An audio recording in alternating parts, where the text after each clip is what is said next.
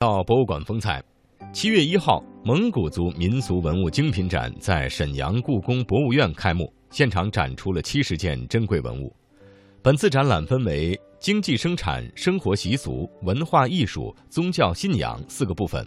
现场展出了扎萨克官印、八宝纹马头琴、蒙衣鹿皮腰带、萨满神鼓等蒙古族代表性文物，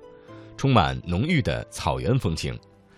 沈阳故宫呢，是我国仅存的两大宫殿建筑群之一，也是清朝初期努尔哈赤和皇太极的宫殿，距今近四百年的历史。在宫廷遗址上建立的沈阳故宫博物院是著名的古代宫廷艺术博物馆，藏品当中包含十分丰富的宫廷艺术品。那么，沈阳故宫与蒙古族渊源颇深。根据史籍的记载，皇太极、皇太宗、清太宗皇太极在盛京称帝，他有名号的后妃呢，共有十五位，而其中呢有七位都来自蒙古草原。那博物馆风采呢，我们就继续走进沈阳故宫博物院。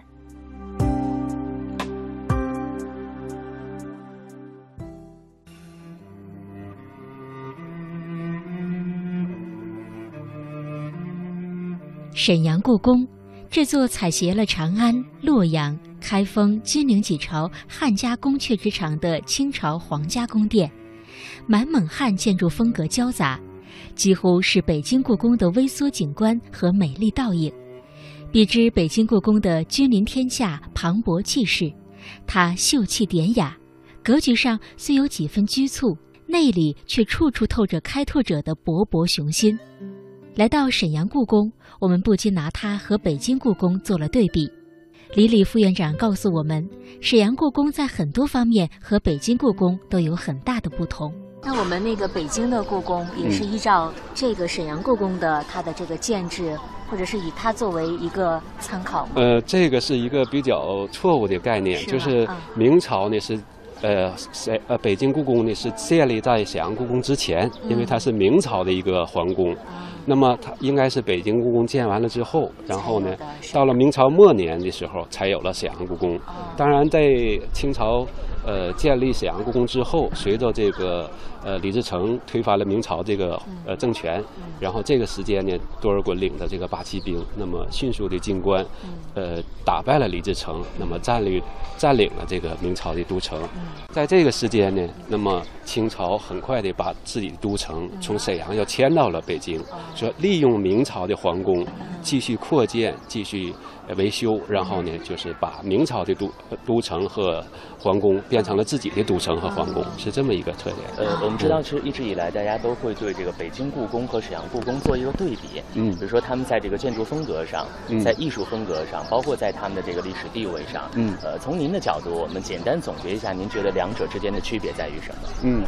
呃，沈阳故宫呢是属于。一个少数民族的一个有地方特色的这么一个皇家宫殿，然后呢，它确实是反映了清朝开国初期，呃，满族的特色和清朝入关之前的这种宫廷的特色。那么北京故宫呢，它属于这个按照中原文化的这种呃传统观念来建设，包括前朝后寝，包括东西六宫，整体的这种格局呢，就是完全按照国家的一种礼制。规范化的来进行建设，包括在北京故宫的前边有太庙、有社稷坛，这个都是中原王朝完全符合规制的。在沈阳故宫这边呢，它就没有这些东西。那么，包括我们的太庙是在乾隆年间才从城外迁到这个沈阳故宫的前边。呃，就是它当时刚刚兴起的时候，好多的国家的礼制也不规范，然后皇宫的建制也是不规范的。只是说到了。呃，清朝中期，特别是乾隆年间，把这个所有的皇家的宫殿的建筑，逐渐的按照它的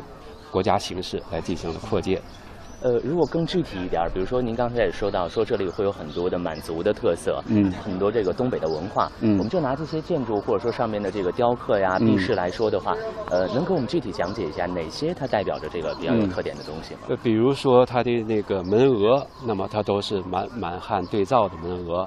然后呢，呃，上边呢也确实是有这种满族的文化的特征。再比如说，我们看到那个呃清明宫、呃大清门和崇政殿前边的这种池头，那么上面是五彩琉璃的，这个在中原在北京故宫是看不到的，因为当时女真人刚刚兴起，那么它作为一个少数民族来说，它没有那么多的规制，没有那么多的这个礼仪的规范，所以我觉得什么好、什么好看、什么好玩，我就可以建到皇宫上。那个流五彩的琉璃瓷头，那么它在北京故宫里边，它就不会看到。在北京都是黄色的，黄颜色的。像我们这个沈阳故宫的建筑上一个很重要的特色呢，就是黄色的琉璃瓦带绿色的剪边儿，周围你看带一圈绿色的，这个也是沈阳故宫非常有特色的。那么在北京故宫，它就是完全的叫一堂黄。整个的建筑上全是黄色的琉璃瓦，没有这些五彩的。你看那上边，嗯，有蓝的、绿的、黑的，呃，还有其他的颜色的，就是非常漂亮。对，看着花花绿绿的。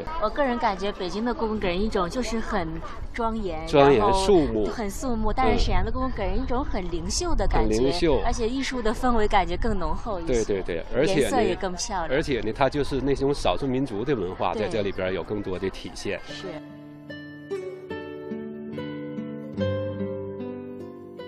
沈阳故宫不仅是以其多民族风格的宫苑建筑成为著名的旅游胜地，更以其丰富的院藏文物珍宝而享誉中外。其中有以明清宫廷文物弥足珍贵，堪称国宝。院藏文物珍宝展是集故宫院藏服饰、珐琅器、书画、雕刻品、漆器、瓷器等门类藏品的精粹。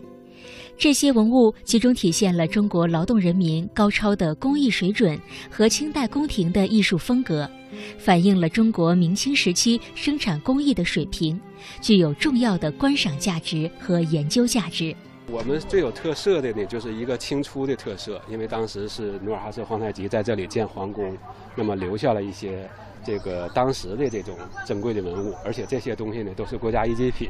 像努尔哈赤的宝剑、皇太极的腰刀，包括一些新牌、印牌，这是沈阳故宫独有的，包括其他一些大型的博物馆都没有。这是一个，还有一个呢，就是有特色的是，呃，清朝康熙、乾隆年间呢，大量的往沈阳故宫送了好多的宫廷的珍贵文物，然后我们这里边呢也原藏了一些，嗯，包括皇国家的礼器。包括皇帝、皇后御用的这些文物，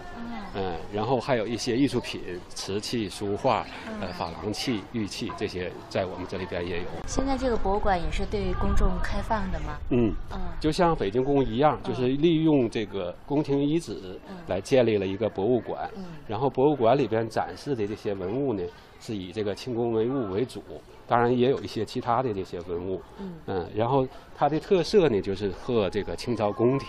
息息相关，嗯，展览的这些文物呢，也很受这个中外游客的欢迎。